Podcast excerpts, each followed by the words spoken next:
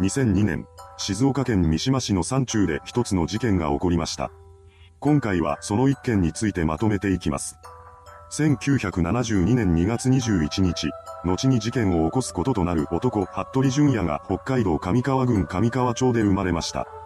服部は次男として生まれたのですが、一家にはそれからも子供が二人生まれており、最終的には4人兄弟になっています。そんな服部家は次男が生まれて間もない頃に北海道を離れているようです。彼らが引っ越した先は静岡県三島市でした。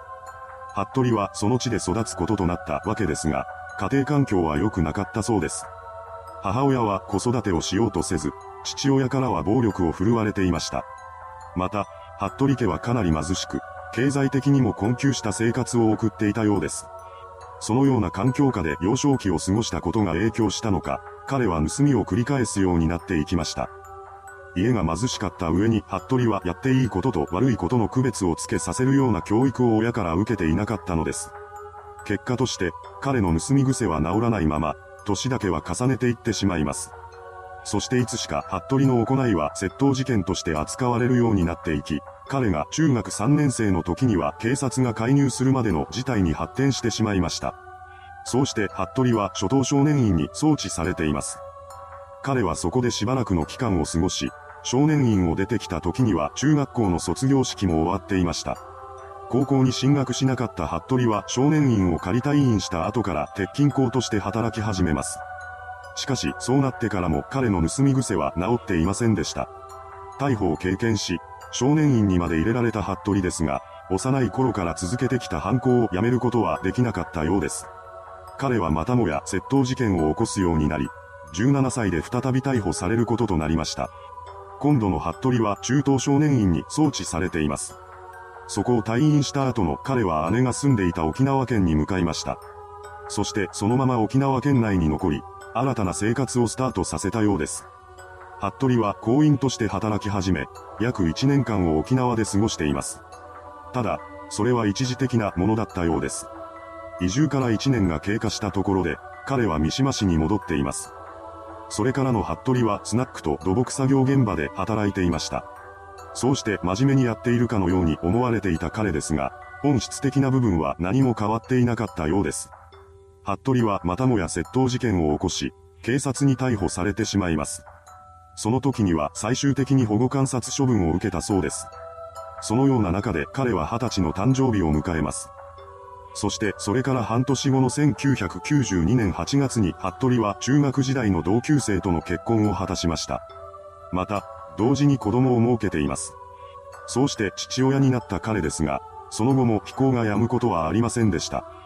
結婚から4ヶ月後の12月には覚醒剤取締法違反と道路交通法違反の罪で懲役1年6ヶ月、執行猶予4年の判決を受けてしまったのです。この時は執行猶予がついたため、すぐに服部が刑務所に入ることはありませんでした。ですが彼は執行猶予期間をおとなしく過ごすことができません。1995年4月8日、23歳になっていた服部は執行猶予期間中だったのにもかかわらず、新たな事件を起こしてしまいました。この事件は服部が単独で起こしたものではなかったそうです。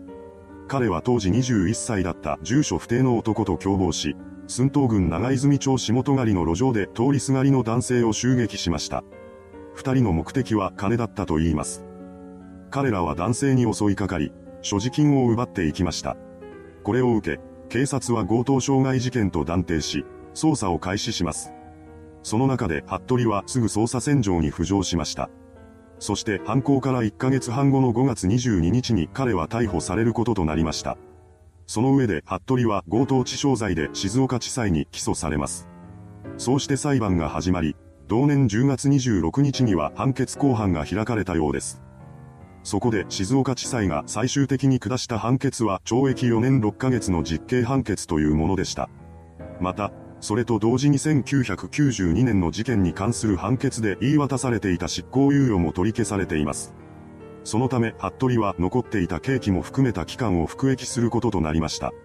そんな彼の姿を見て、妻の女性は呆れ返っていたと言います。彼女は何度も事件を繰り返す服部に対してすっかり愛想を尽かしてしまいました。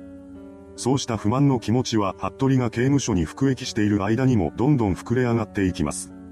そしてついには耐えられなくなってしまったのでしょう。1999年1月には服部と妻との離婚が決定しました。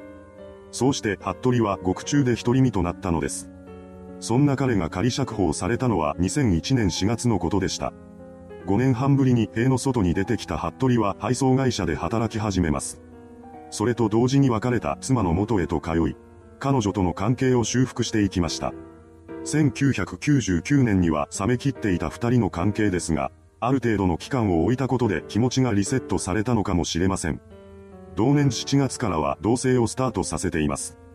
その上で、服部は10月頃から以前働いていた建設会社の世話になることを決め、土木作業員として働くようになりました。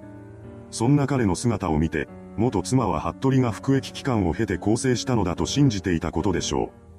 しかし、その期待は最悪の形で裏切られてしまいます。悲劇は2002年1月22日に起こりました。その日の夜、仕事を終えた服部は同僚らと夕食を共にし、22時40分過ぎに店を出ました。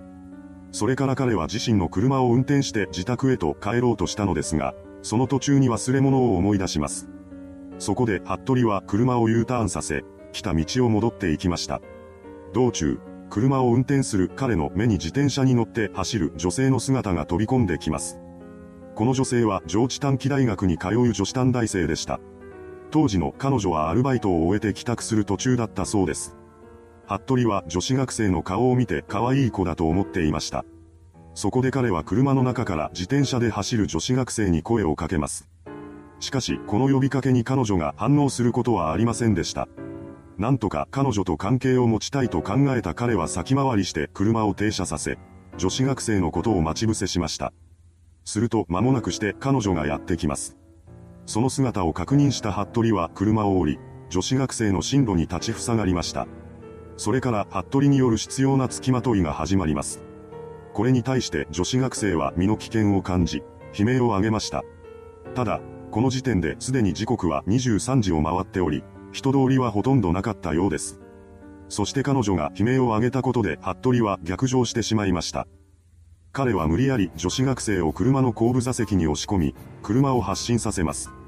そうして服部が向かった先は勤務先の建設事務所から車で10分程度の山中でした。当然ながら辺りに人影はありません。誰の目にも届かないところに女子学生は連れ去られてしまったのです。服部は彼女に向かって、ぶっ殺すぞなどと言って脅しつけます。これによって女子学生はすっかり怯えてしまい、逃げたり抵抗したりする気力はなくなってしまいました。そんな彼女に対して服部は乱暴します。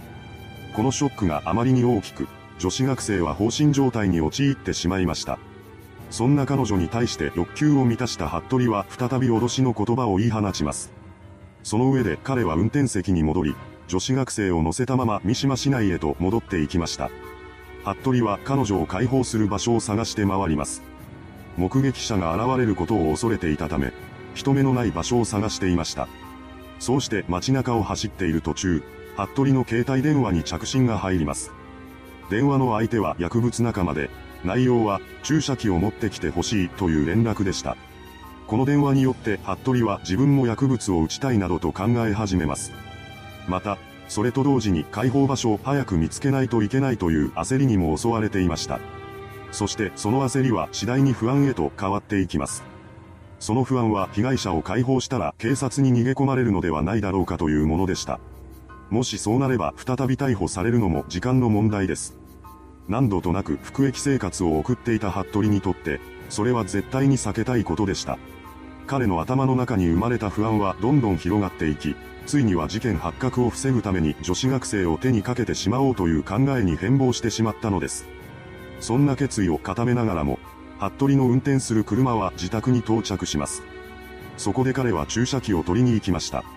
その際、服部は玄関に灯油の入ったポリタンクがあることに気がつきます。それを目にした彼はとんでもないことを考えました。それは女子学生も燃やしてしまおうというものだったのです。焼いてしまえば証拠が残らないのではないかと思ってのことでした。服部はポリタンクを手に取り、再び自宅を後にします。そして日付が変わった2002年1月23日未明、工事現場に移動した彼は女子学生をガムテープで縛り上げ、その上から灯油をかけていきました。その上で服部はライターを取り出し、彼女に火をつけたのです。こうして悲劇が起こってしまいました。犯行後、服部は現場を立ち去っています。その約30分後、現場を通りかかったトラック運転手が道路脇で何かが燃えていることに気がつきました。そこで彼が警察に通報したことで、事件が発覚したようです。その一方で、現場から立ち去った後の服部は普段通りの生活に戻っていました。しかし、その2日後、彼は当て逃げ事件を起こしています。すぐに捜査が開始され、ナンバープレートから車の持ち主が服部であると判明しました。最初は警察から逃げようとしていた服部ですが、捜査の手が迫っていると察知した段階で諦めたようです。彼は約1ヶ月後の2002年2月28日に三島署へ出頭し、同日中に逮捕されました。それから服部は裁判にかけられ、静岡地裁で懲役1年6ヶ月の有罪判決を受けています。これによって彼は沼津拘置所に服役することとなりました。その裏では女子学生が亡くなった事件の捜査も進んでいたようです。服部の手によって遺留物が処分されていたことから発覚当初は捜査が難航したらしいのですが、指紋や歯の治療跡などから被害者の身元が割り出されることとなります。彼女がトラブルを抱えていなかったことから警察は通り魔的な犯行であるとの考えを固めて調べを進めていました。そのうちに服部の存在が捜査線上に浮かび上がってきます。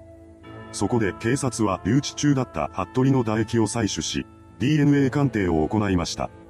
するとそれが現場に残されていたものと一致するとの結果が出されたのです。これにより、服部は再逮捕されることとなりました。この事件における裁判は最高裁まで争われ、最終的には死刑判決が下されています。そして事件から10年後の2012年8月、東京拘置所にて服部の刑が執行されました。いかがでしたでしょうか？何度となく事件を起こした犯人服部淳也。彼は世に放ってはいけない人物だったのです。それではご視聴ありがとうございました。